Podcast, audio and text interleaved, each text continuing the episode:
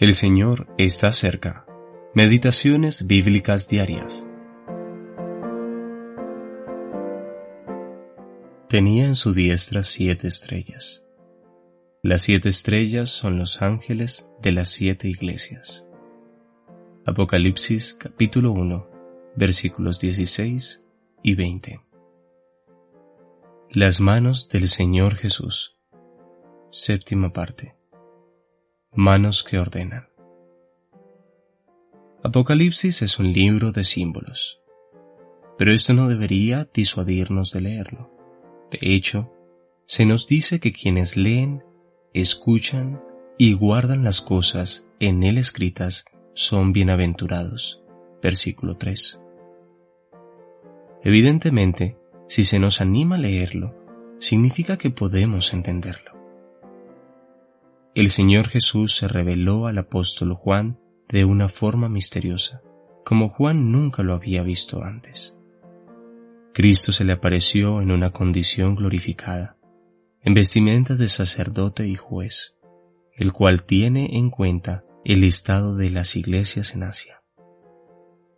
Hay muchas características de Cristo que se presentan en este capítulo, pero en relación con nuestra meditación acerca de las manos del Señor Jesús, consideraremos que Él tenía siete estrellas en su mano derecha. La interpretación está en el mismo capítulo. Las siete estrellas son los ángeles de las siete iglesias.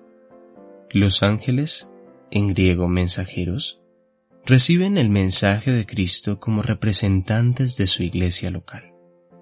Ellos representan la parte responsable dentro de la asamblea local.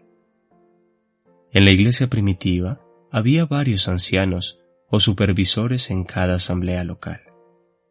No eran ordenados oficialmente, sino que eran establecidos por el Espíritu Santo. Hechos capítulo 20, versículo 28 vemos que estos ángeles están en las manos de Cristo. Él es el que ordena. Es Él el que envía y controla sus movimientos, no los hombres. La mano derecha es el lugar de control y poder. Por lo tanto, ellos están bajo su autoridad. Aquellos que sirven al Señor pueden contar con su dirección y apoyo en sus labores. No olvidemos que el Señor Jesús es quien está a cargo de las iglesias, y aquellos que trabajan para Él son responsables directamente ante Él y no ante una organización terrenal.